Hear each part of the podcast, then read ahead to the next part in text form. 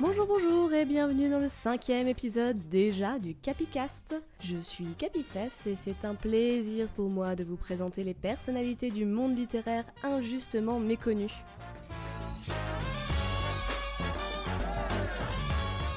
On en est au troisième épisode de l'année 2019, c'est plutôt incroyable. Bon, ne vous y habituez pas trop, hein, je reprends une activité salariée sous peu, donc euh, je vous promets pas un nouvel épisode avant 2020. Du coup, bah profitez bien de celui-là. Hein. Aujourd'hui, on va parler de Jean Boulet avec deux ailes.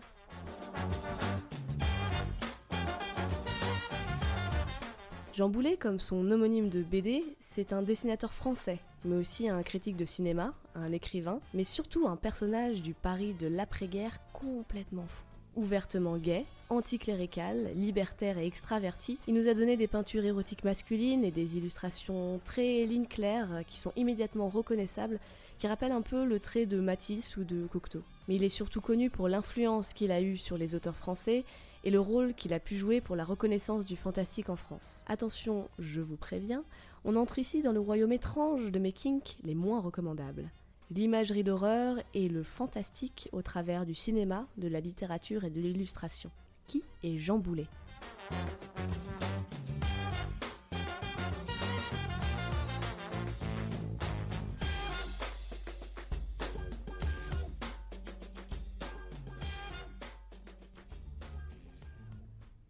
Jean Boulet est donc né en 1921 et décédé en 1970.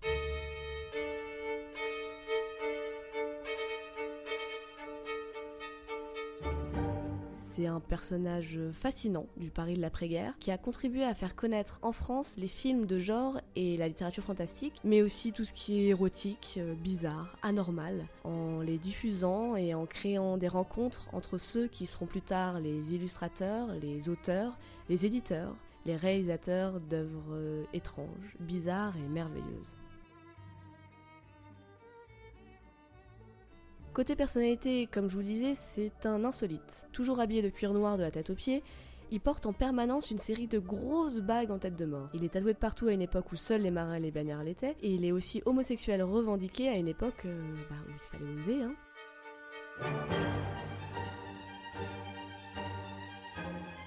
Grand connaisseur d'histoire de l'art, c'est aussi un familier des domaines insolites et obscurs. Il est dans une position complètement transversale entre le surréalisme, les arts populaires, le mysticisme et la poésie. Le dessinateur de BD Philippe Drouet raconte, je cite, que c'était un personnage sidérant et génialement barge, un homme d'une culture prodigieuse, à la fois universelle et totalement baroque. C'était aussi le tout premier rocker, un vrai sauvage, le genre de type qui aime avoir la bite dans le cul et le couteau sous la gorge. Fin de citation. Je l'ai moi-même découvert sur les conseils avisés de mon compagnon en lisant le tome 2 de l'énorme pavé de la trilogie Midi Minuit Fantastique paru chez Rouge Profond. Malheureusement, j'avais que très peu de matériel sous la main pour retracer le parcours du bonhomme et bon, il existe bien une biographie écrite par Denis Chollet mais qui est aujourd'hui évidemment épuisée et qui est à 700 balles sur Amazon. Heureusement, le tome 3 de l'anthologie Midi Minuit, sorti donc chez Rouge Profond, contient le super documentaire de Erwan Legac et Nicolas Stanzik. Jean Boulet, le montreur d'ombre, ça s'appelle. Cet épisode sera donc un poil différent des autres, je m'en excuse, on va pas rentrer dans les détails de sa vie, mais plutôt décrire des ambiances et des lieux oubliés du Paris de l'après-guerre. Alors, plongeons-nous dans ce Paris plein de freaks, toi qui entres ici. Abandonne toute espérance. ハハハハ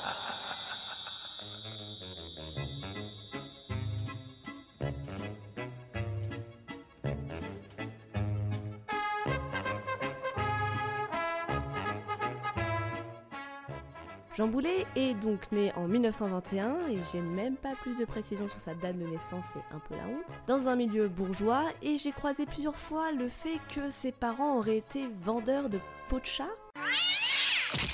Les chats, c'est vraiment des branleurs.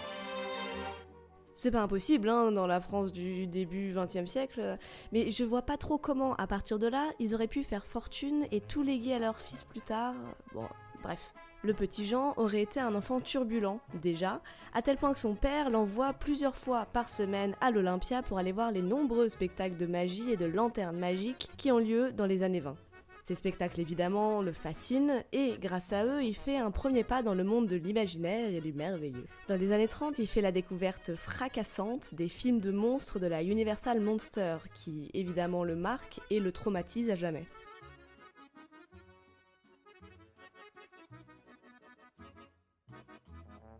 Pour les non-initiés, la Universal Monster, c'est le nom donné aux films d'horreur, de SF ou de suspense produits par la Universal Pictures aux États-Unis entre 1923 et 1960. Vous voyez les premiers Dracula joués par Bela Lugosi, ou les Frankenstein joués par Boris Karloff, ou la momie, le loup-garou, enfin tout ça quoi, tous ces monstres, ben c'est eux.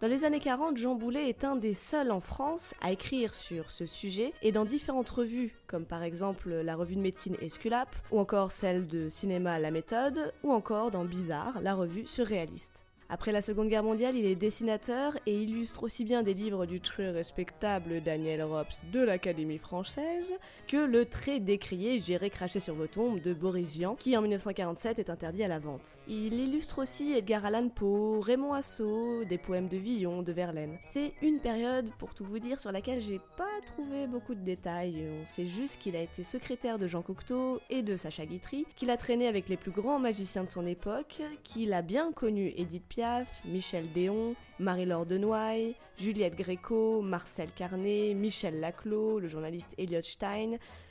Enfin, la France de toute une époque, quoi. De cette période, il reste beaucoup de romans illustrés par lui, comme La Belle et la Bête en 46 ou Le Diable au corps en 47. Il a aussi sorti des recueils uniquement de ses dessins, parfois fantastiques, comme c'est le cas avec ses dessins de Dracula de Bram Stoker, qui, soit dit en passant, et vous le verrez plus tard, est un roman qui le fascine. Mais la grande majorité de ses dessins sont souvent homo-érotiques, comme par exemple Les Gars en 51 ou Antinius en 54. D'ailleurs, il se décrit lui-même comme peintre de la beauté masculine. Il publie chez Eric Losfeld, dont on parlera plus tard, et chez Jean-Jacques Pauvert, que vous vous rappelez avoir croisé dans le dernier épisode sur... Pauline Réage, c'est ça, c'est bien. Il y en a qui suivent. C'est aussi un propriétaire terrien, puisqu'à la mort de ses parents, là non plus j'ai pas le détail, j'ai même pas l'année, il hérite d'un domaine dans le Loiret et d'un petit pécule qui lui permet d'acheter un petit mais coquet pavillon à Paris, au 91 rue Bobillot dans le 13e. Et d'ailleurs, si vous voulez aller faire un pèlerinage, le pavillon est encore là.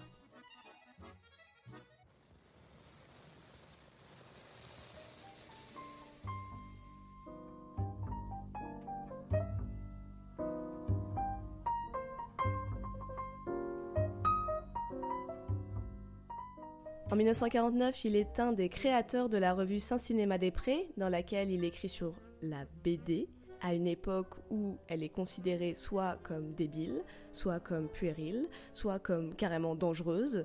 Et ça, c'était juste avant le vote de la loi de censure de 1949 qui permettra une censure super sévère sur la BD, surtout quand elle vient de l'étranger. Un jour, je me ferai plaisir et je ferai un épisode entier sur la loi du 16 juillet 49 et sur la commission de surveillance et de contrôle des publications destinées à l'enfance et à l'adolescence, qui pour info existe encore.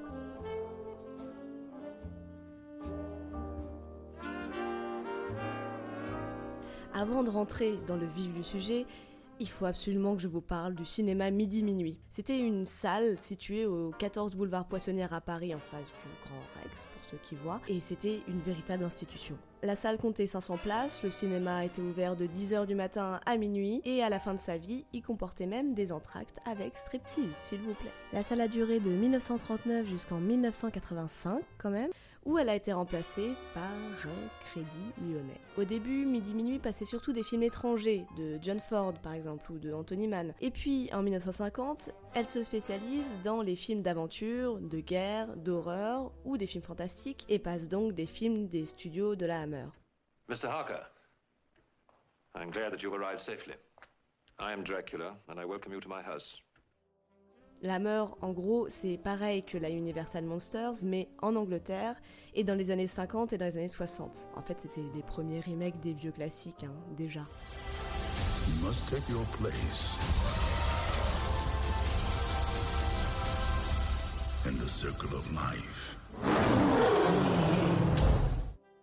Dans les années 70, on peut y voir des films policiers, fantastiques et érotiques, avant qu'en 1975, il se spécialise évidemment dans les films X.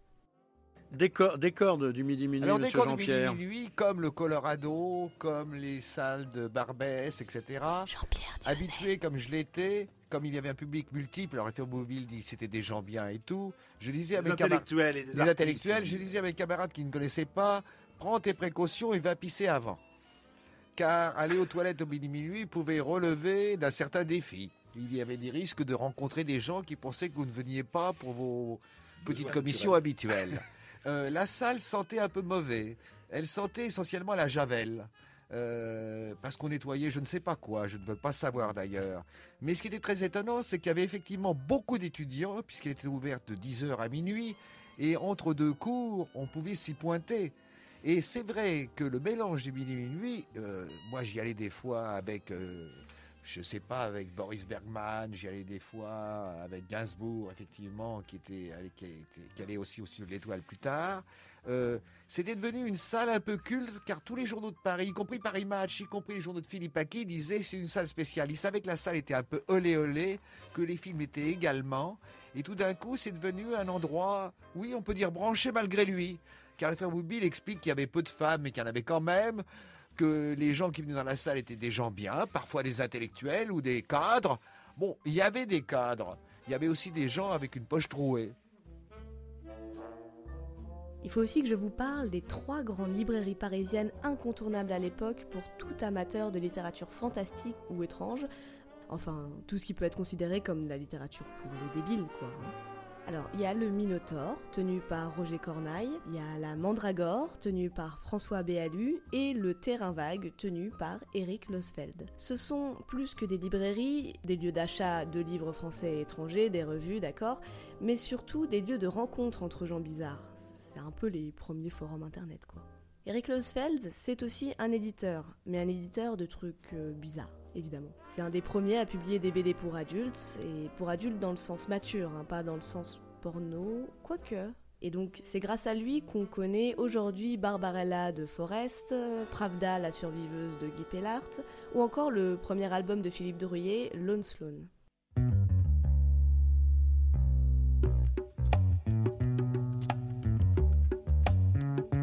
C'est en hommage à ce cinéma qui a fait l'éducation cinématographique et érotique de tellement de jeunes gens, parfois encore mineurs, que la revue Midi Minuit Fantastique est créée en mai 1962. Michel Camp et Alain Lebris forment un groupe de jeunes gens qui viennent de commencer leurs études. À l'origine, ils veulent faire un livre sur Terence Fisher, qui est une figure clé des studios de la Hammer dont j'ai parlé un peu plus tôt. Ils vont donc voir Losveld dans sa librairie pour lui parler de l'idée.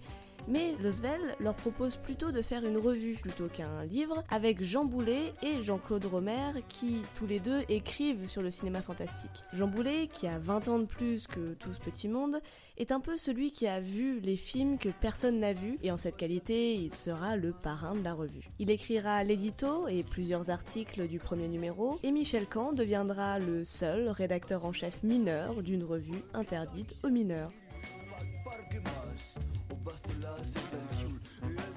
En pleine France du général de Gaulle, alors que se confondent la censure d'État et les milieux d'avant-garde, c'est la première revue européenne qui est consacrée au cinéma fantastique et aux films de genre. On y parle transgression, horreur, érotisme et violence, tout ce qu'on aime.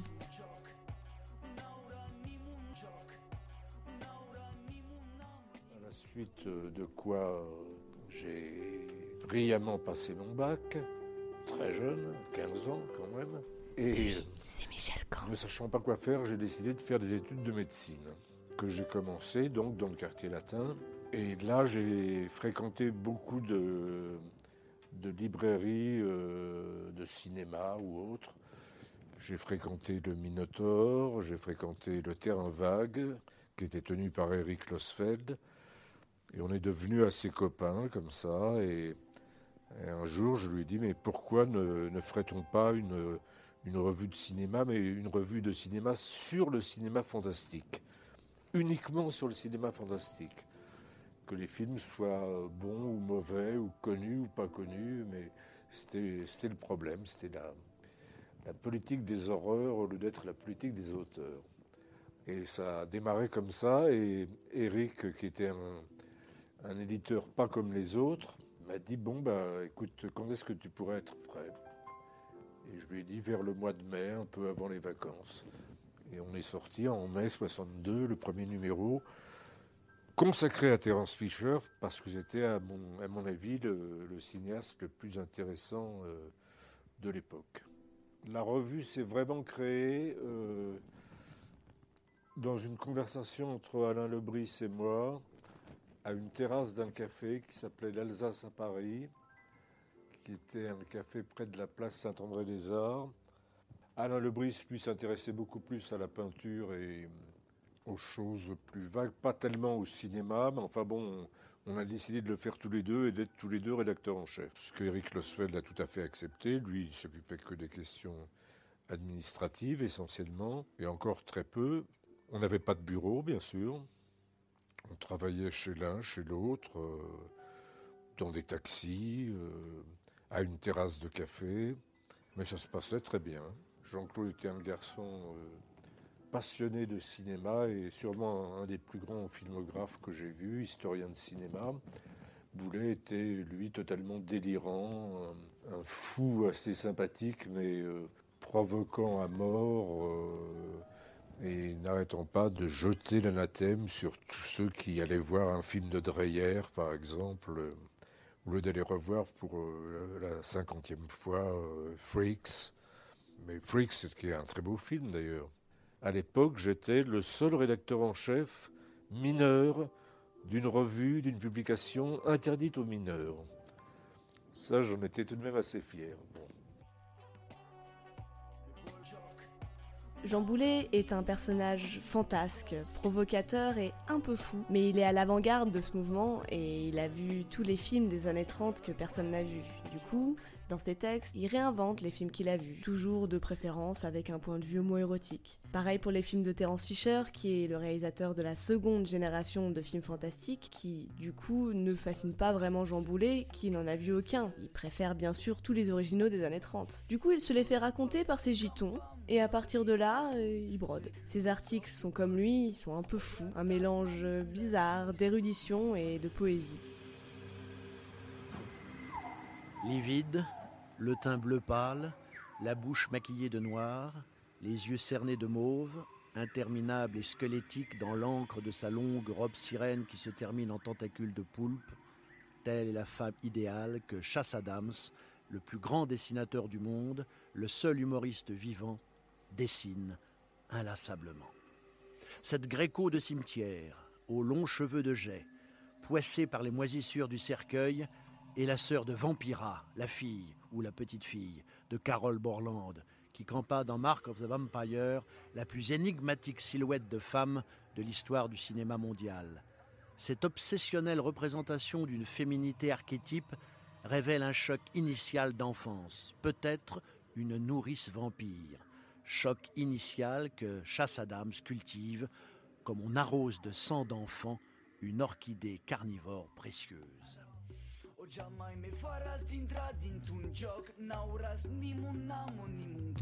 L'écriture de la revue est engagée. Avant d'être une revue purement cinéphile, c'est une revue manifeste, dont le style très poétique et presque surréaliste de Boulet complète la rigueur historique de Romer qui est un historien du cinéma. Il faut bien préciser que toute cette bande de jeunes fous, c'est les premiers à établir une filmographie précise pour ces films bizarres, grâce à un réseau de correspondants dans le monde entier et grâce à la collection de Boulet, à une époque où, quand même, ces informations, retrouver les dates des films, les lieux, les pays, c'est très compliqué à obtenir, je le rappelle. Ah c'était mieux avant, ah c'était mieux avant, du monde virtuel,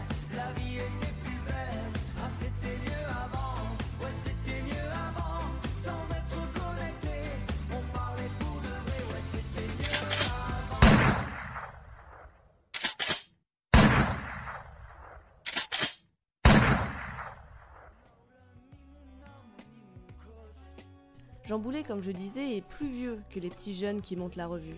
et il n'est pas très fan du nouveau cinéma d'horreur à la Terence Fisher. Il voudrait plus s'intéresser aux classiques des années 30. Le dessinateur de BD Dionnet qu'il a connu dit de lui, je cite, qu'il a un regard déviant, et il dit ça dans le meilleur sens du terme, parce qu'il voit des interprétations homosexuelles et érotiques dans à peu près tous les films de monstres. Ces interprétations, ces élucubrations poétiques à partir de souvenirs lointains d'un film qu'il est le seul à avoir vu il y a 20 ans, créent rapidement un clash avec Romer qui, lui, est un historien et qui est un peu horrifié par ce manque de rigueur et cette réinvention permanente de la vérité. Du coup, le début d'année 1963 voit arriver la rupture des anciens et des modernes. Est-ce qu'on peut se permettre de dire n'importe quoi sur le cinéma, même par amour? Est-ce qu'on peut se permettre d'inventer des choses et d'aller très très loin dans l'analyse? Jean Boulet, qui est un personnage grandiloquent, autoritaire et complètement paranoïaque, est très vexé de se voir traité en collaborateur extérieur et non pas en membre éminent du comité de rédaction. Il est aussi très vexé qu'on lui refuse des articles et surtout qu'il avait clairement dans l'idée de prendre le contrôle de la revue à un moment donné. Du coup, il décide de quitter tout simplement Midi Minuit Fantastique au deuxième numéro. Cette revue durera sans lui jusqu'en 1971 quand même.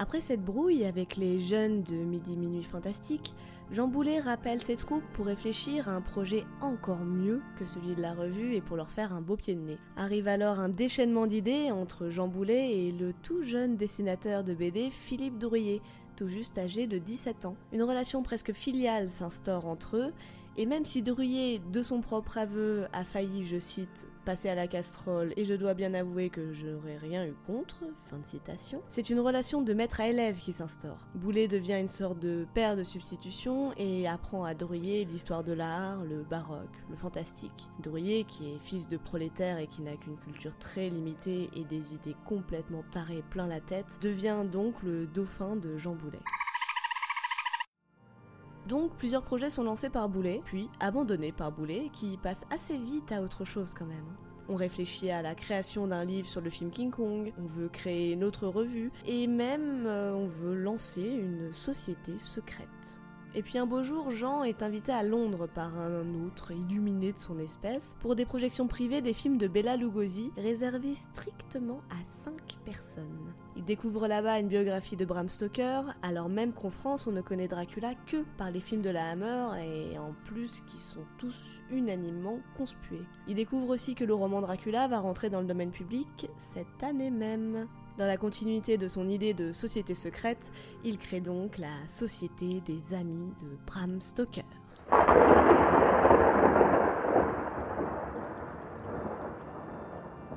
Il revient en France et il embarque son amant Jean-Claude Michel et son dauphin Philippe Drouillet pour un séjour de deux mois en Angleterre. Ils découvrent Londres tous les trois habillés de noir et de cuir. Bon, pour leur défense, c'était la mode à l'époque. Hein. Sous un vent glacial et sous plusieurs centimètres de neige. L'ambiance est romantique et gothique à souhait, c'est parfait. Everyone's just walking around like a bunch of conformists. They're all zombies racing to their graves. Ils passent la plupart de leur temps dans des salles de cinéma de banlieue à regarder des films de monstres des années 50 en double programme. Ils vont aussi faire le premier pèlerinage sur la tombe de Bram Stoker, déposant dans un geste solennel une gerbe de roses rouges. Jean Boulet s'assurera que chaque année, au mois d'avril, soit déposée sur la tombe la même gerbe de roses rouges. We aren't vampire kids, we're freaking goth! Retour à Paris, la revue du Midi Minuit Fantastique prépare déjà un numéro 4 sur, évidemment, Dracula. Évidemment, Boulet fait tout pour organiser un contre-événement, il crée un prix littéraire, une exposition sur Dracula à la Mandragore, et surtout un ciné-club privé dans le pavillon rue de Bobillot. Le tout Paris bizarre se retrouve pour des projections de classiques des films fantastiques.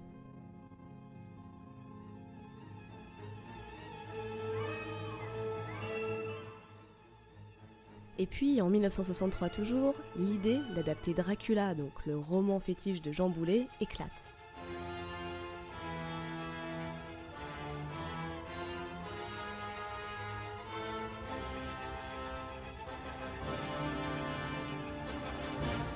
Ce sera un long métrage en ombre chinoise et toute la jeune génération des amateurs de fantastique parisiens va travailler dessus, dont le jeune Philippe Drouillet qui sera un des principaux artisans. Pour rappel, Philippe Drouillet, c'est aujourd'hui un monument de la BD française, rien que ça, qui a donné ses lettres de noblesse à la BD adulte, pas tant dans le côté érotique et porno, mais plutôt dans le fait de s'affranchir de tous les codes. Il a fait partie des auteurs du journal Pilote avant de rejoindre l'écurie des timbrés de Métal Hurlant en 74. Avec Philippe Drouillet, là, on rentre de plein pied dans la folie des formes, la folie des couleurs, de l'histoire, dans la folie pure et sans borne en fait. Vous pouvez aujourd'hui lire, sous l'influence de drogue ou non, c'est votre choix, ces chefs-d'œuvre picturaux que sont ces Lone Sloan, son terrible La Nuit et son éclatant Salambo.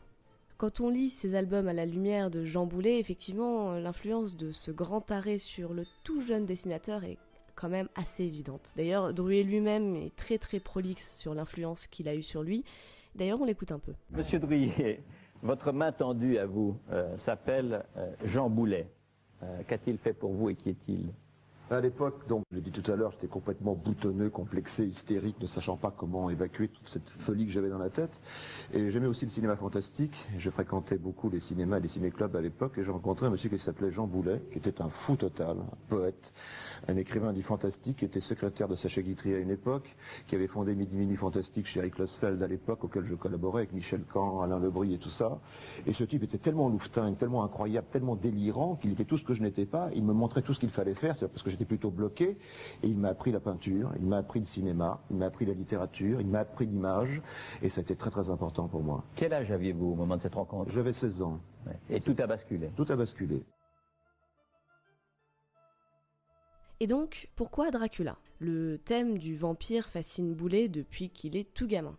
C'est évidemment un thème éminemment homoérotique qui plaît forcément à l'extraverti Boulet et qui, en vieillissant, se conjugue sans doute très bien à sa fascination de la jeunesse éternelle et le fait de ne pas vieillir, lui qui, à 42 ans, vit entouré de jeunes. Le tournage a donc lieu dans le pavillon de Jean Boulet au 91 rue Bobillot dans le 13e, comme je l'ai déjà dit. Le petit pavillon est décoré à l'image du maître avec des murs de couleurs différentes pour chaque pièce, du rouge, du rose, du noir, avec des objets bizarres partout, des fauteuils dignes du comte Dracula lui-même, et même sa brosse à dents est noire à poils rouges.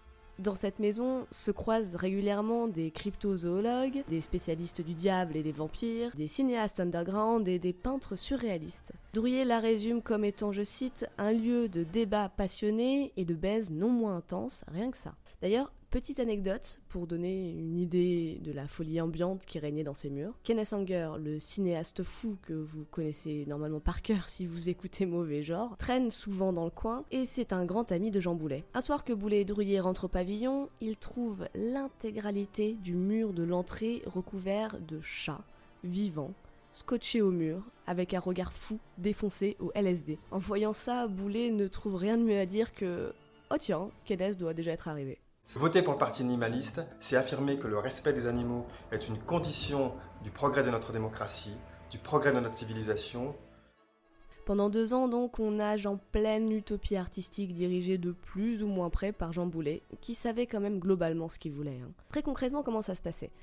Au début, il y avait des dessins préparatoires et une ligne directrice. Ensuite, le prince, l'amant et le dauphin c'est-à-dire Jean Boulet, Jean-Claude Michel et Philippe Drouillet, se mettaient à dessiner et tout le monde découpait les formes sur le papier. Ensuite, on prenait une vitre, on projetait de la lumière dessus, on collait les décors, on faisait bouger les personnages de papier et on filmait.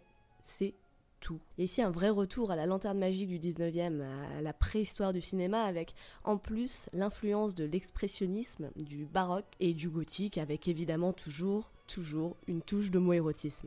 Là, on est plus dans la dimension d'invocation des âmes, une sorte de rite primitif et païen plutôt que dans un tournage de cinéma classique. On sait pas trop si le film avait pour vocation d'être entièrement en noir et blanc, entièrement muet ou non. En tout cas, le tournage est complètement artisanal avec juste du papier, des ciseaux et plein de mains. Et évidemment, tout ça se termine la plupart du temps en partouze généralisée. Personne ne peut refuser une bonne partouze. Le tournage dure deux ans et la progression se fait à tâtons, presque par hasard, même si toujours, on suit toujours avec précision le fil du roman de Bram Stoker. Bah, il y avait moi et Roland Lacourbe.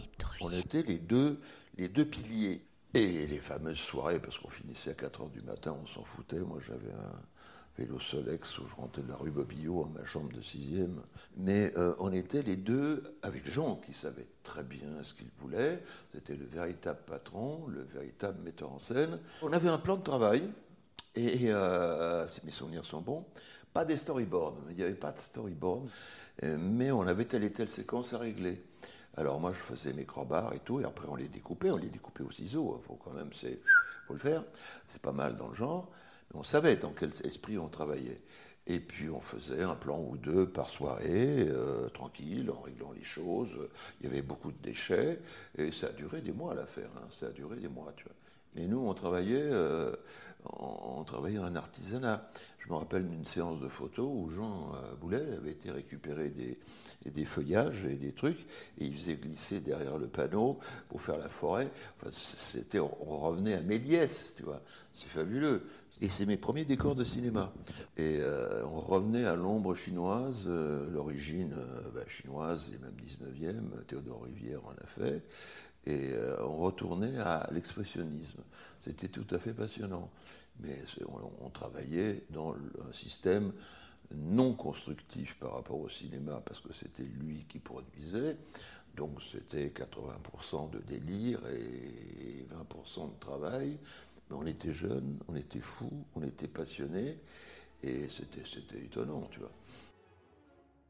Mais progressivement, une sorte de différente folie s'installe rue de Bobillot. Le maître des lieux se met peu à peu en tête de ressembler physiquement au personnage de ses dessins. Il se fait opérer du nez, puis du menton, et le tout sans anesthésie, à sa propre demande. Cette suite d'opérations de chirurgie esthétique font de lui, je cite Nicolas Stanzig, un hybride d'Andy Warhol et de Brian Jones.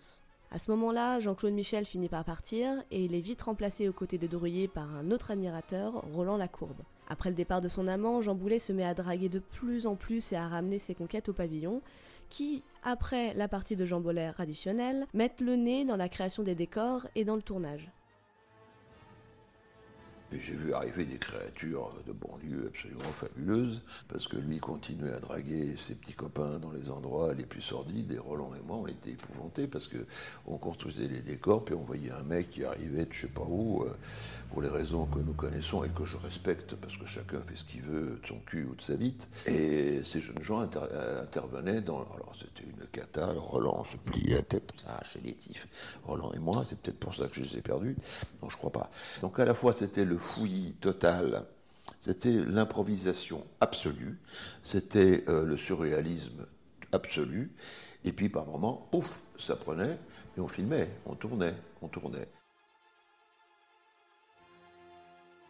Drouillet et Boulet se brouillent, se réconcilient, puis se rebrouillent jusqu'à un clash final où Drouillet quitte la production, si on peut appeler ça une production. Jean Boulet essaye bien de reprendre le projet avec une nouvelle cour, mais en 1965, le film est peu à peu abandonné, suite notamment à plusieurs problèmes d'argent, Boulet ayant dilapidé tout son héritage pour entretenir ses aventures. Il se retrouve obligé de vendre le pavillon, et avec le pavillon disparaît le projet du Dracula de Jean Boulet.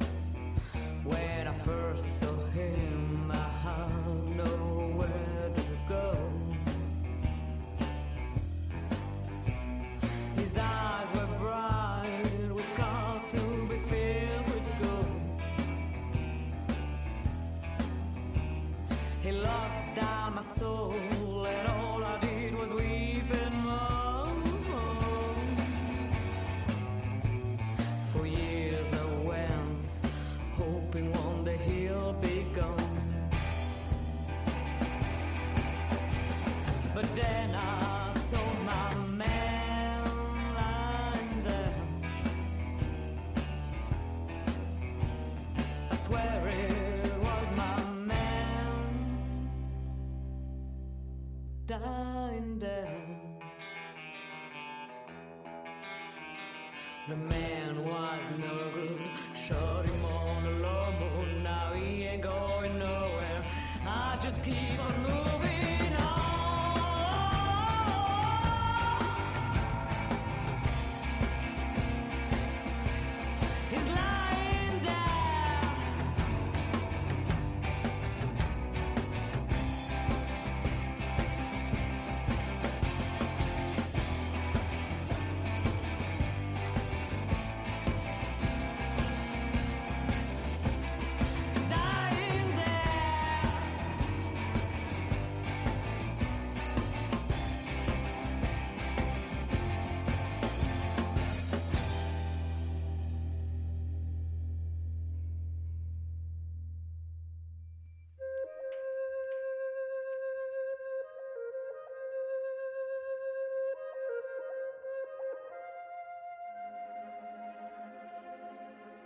En 1968, Jean Boulet achète une librairie et ouvre le kiosque au 79 rue du Château dans le 14e à Paris. C'est donc une librairie spécialisée dans les nombreux thèmes qui lui sont chers, comme la sexologie, l'illusionnisme, la magie, la démonologie, la mythologie populaire ou la BD. Malheureusement, elle ne restera ouverte qu'un an. En tant qu'une des premières librairies de BD de Paris, on y croise entre autres le futur éditeur Jacques Glénat, mais aussi le tout jeune, tout jeune scénariste de BD et aussi taré de Métal Hurlant, Jean-Pierre Dionnet Monsieur. Mais moi, j'étais fidèle, comme euh, Philippe Drouillet également, de sa librairie. Et euh, à chaque client, il Librairie donnait Le Kiosque, rue du le Château, à kiosque, Paris. rue du Château, boutique Rouge 100.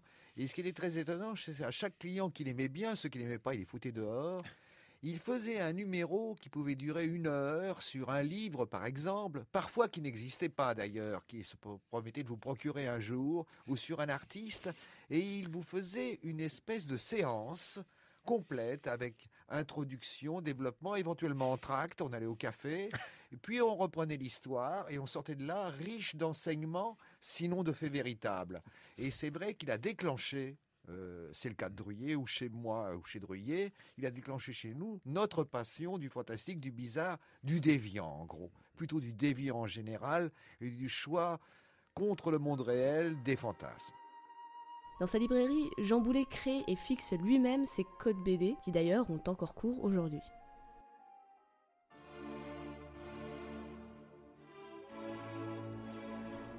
Jean Boulet a toujours aimé voyager au Maghreb, notamment en Algérie, au Maroc, en Mauritanie, mais aussi au Sénégal et au Soudan. Un an après l'ouverture de sa librairie, poursuivi par le fisc, il part précipitamment pour l'Algérie. Il y est retrouvé pendu à un arbre aux portes du désert en 1970. Version officielle, suicide.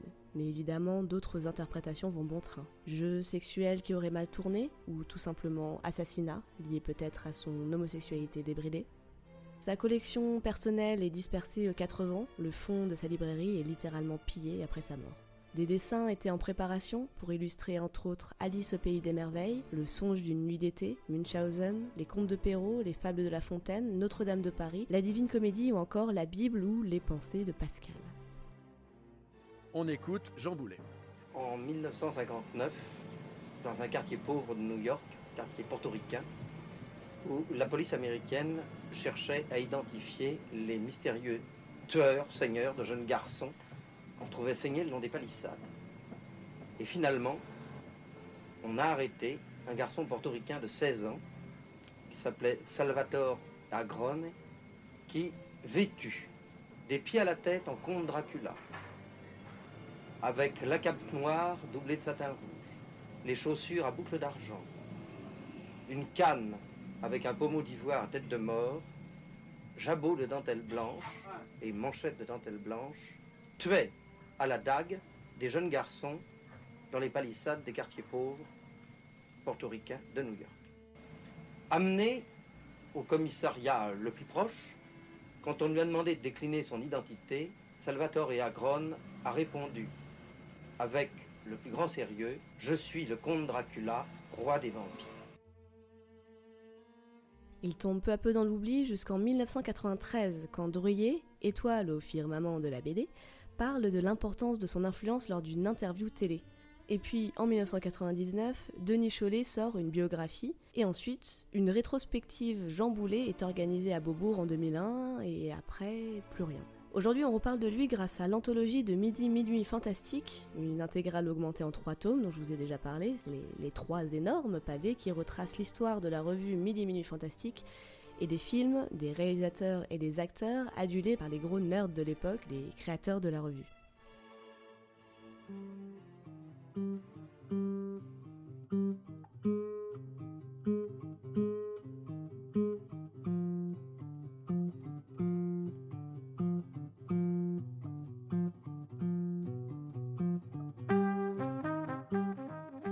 C'est aussi grâce à cette anthologie qu'on peut aujourd'hui voir ce qui se rapproche le plus de la version finalisée du Dracula de Boulet. Un peu après la mort de Boulet, Alain Vernis, un cinéphile confirmé, découvre complètement par hasard dans une librairie du premier arrondissement 45 minutes de chute du film qu'il reconnaît immédiatement. Il les confie à Roland Lacourbe qui, rappelez-vous, a travaillé dessus après le départ de Jean-Claude Michel et qui rêve d'en refaire un film montrable. Mais le projet reste dans les cartons jusqu'à ce qu'on reparle de Jean Boulet, donc dans les années 2000, grâce à la rétrospective à Beaubourg, montée par monsieur François Angelier lui-même qui est donc euh, le créateur et présentateur de l'émission Mauvais Genre sur France Culture, pour lequel j'ai personnellement dédié un petit hôtel dans mon placard. Pendant cette rétrospective, on passe une copie numérique de ces 45 minutes de rush que le laboratoire de Beaubourg, qui s'est donc occupé de la copie, a décidé de raccourcir en 23 minutes. Allez savoir pourquoi. La copie est en mauvais état et comme les rushs n'ont pas de sens particulier, le rendu est un peu cryptique, très brut de décoffrage, mais très très émouvant et les images sont superbes. Mais Roland Lacourbe, sûrement déçu par ce visionnage un peu raté, décide de ne plus jamais prêter la copie à quiconque pour que le film conserve un aura de mystère et de légende qu'il juge préférable à une déception. Le film est mythique, il ne doit donc pas être vu pour le rester, qu'il dit. Bon, on est d'accord ou pas? Moi, moins, la prison à vie, c'est un gibier de potence-là. Et puis arrivent Nicolas Stanzik et Erwan Legac qui sont en train de se pencher sur l'écriture de l'anthologie de Midi Minutes Fantastique. Ils fouillent, ils interviewent, et Drouillet leur refile un carton de trucs liés à cette époque. Impossible de retrouver la copie du film projeté à Beaubourg en 2001, mais dans le carton de Drouillet, aux surprises, ils retrouvent la version numérisée des 45 minutes de Rush, ce qui est encore mieux.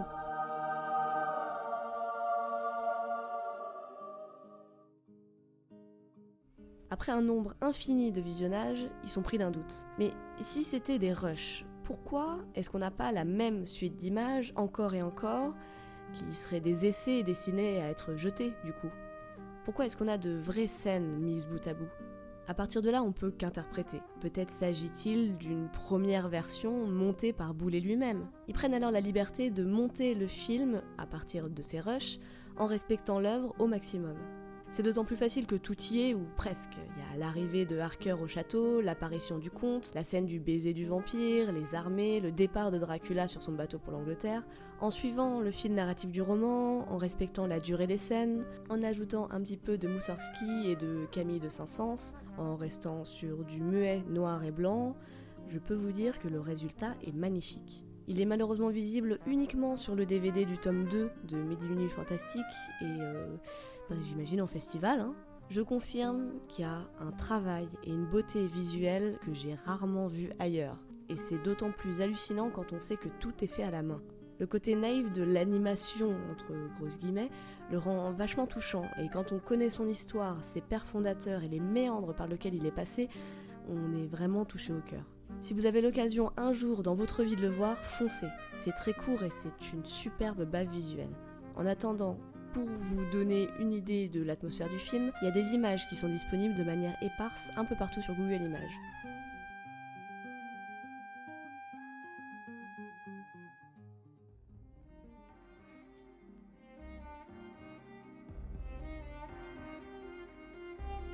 C'est donc dans cette anthologie que j'ai puisé mes sources principales, mais aussi dans le mauvais genre qui est consacré à la revue, le lien est dans la description de l'épisode, hein, et dans les interviews écrites et vidéos que j'ai pu trouver sur internet. J'aurais vraiment adoré poser plein de questions à Druyer, à Dionnet, à Romer et même à Glénat lui-même, mais bon. Il faudra vous contenter de cet hommage un peu court à ce personnage complètement taré, rebelle et excentrique. Enfin, pour rebondir sur les circonstances tragiques et étranges de la mort de Jean Boulet, je voulais finir avec un petit rappel pas joyeux mais nécessaire. La suppression de l'homosexualité de la liste des maladies mentales de la classification internationale des maladies publiée par l'OMS date de 1990 seulement. Depuis le 27 janvier 2014 seulement, l'Europe est le seul continent où l'homosexualité est entièrement dépénalisée il y a 72 États dans le monde qui pénalisent les personnes gays, lesbiennes, trans ou bi par de la prison, des travaux forcés ou la peine de mort. En France même, en 2018, le nombre d'agressions physiques homophobes déclarées à SOS Homophobie a augmenté de 66% par rapport à 2017. On ne prend rien pour acquis et on continue à se battre. car ils peuvent nous ôter la vie. Mais ils ne nous ôteront jamais notre liberté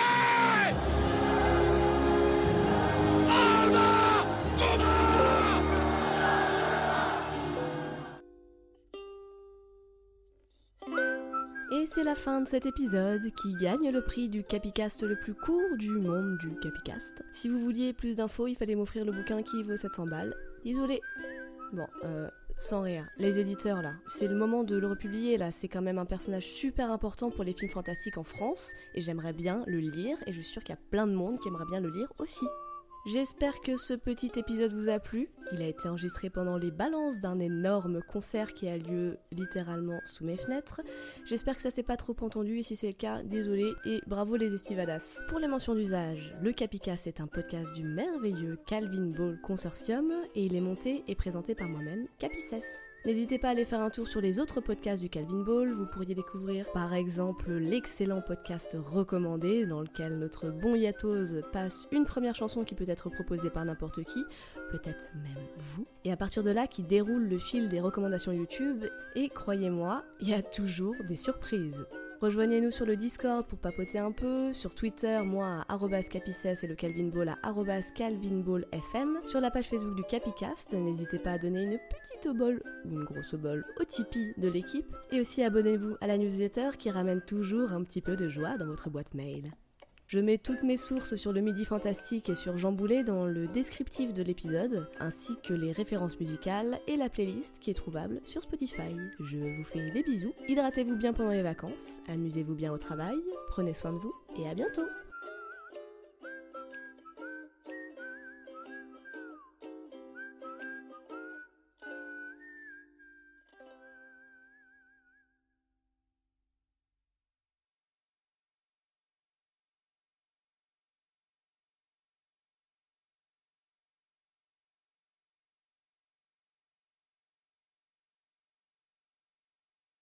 Il revient en France et il embarque son amant Jean-Claude Michel et son dauphin Philippe Drouillet. C'est rigolo de dire dauphin.